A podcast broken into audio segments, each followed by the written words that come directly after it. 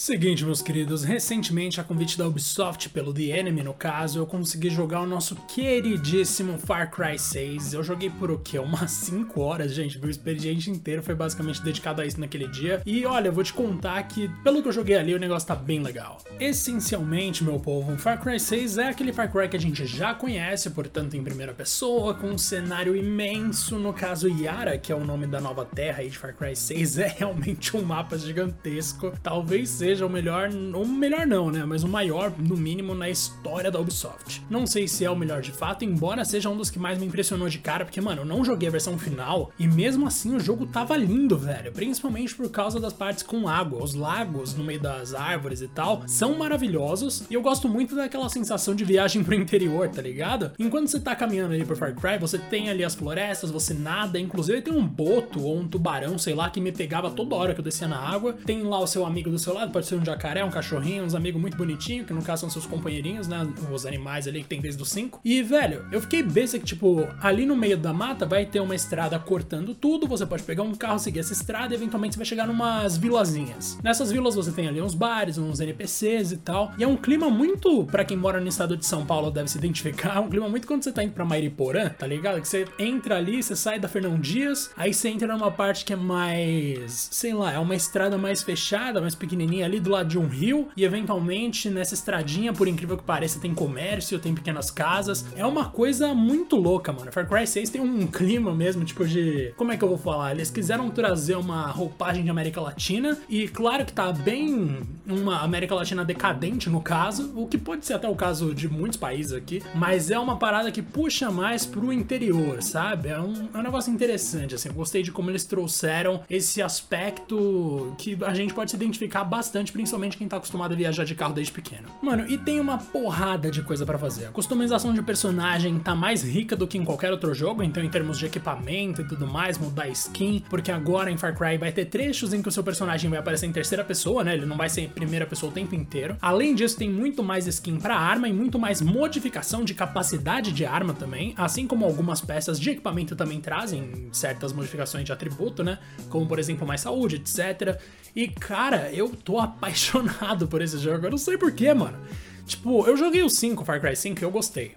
Mas eu não curti muito a história, porque a história ela parecia que ia ser usada. No primeiro momento ali eu até que tava relativamente satisfeito, mas sempre que você desce o sangue, tá ligado? Que dá aquela esfriada no sangue, você pensa de cabeça fria, é uma coisa diferente.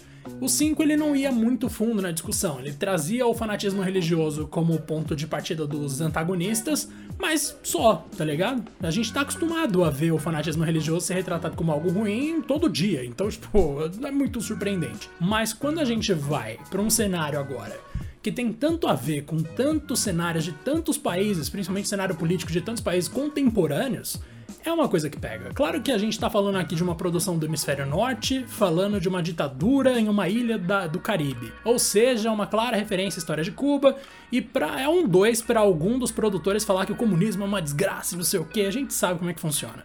Mas parece que Far Cry 6 não vai se limitar a esse aspecto tão superficial da discussão.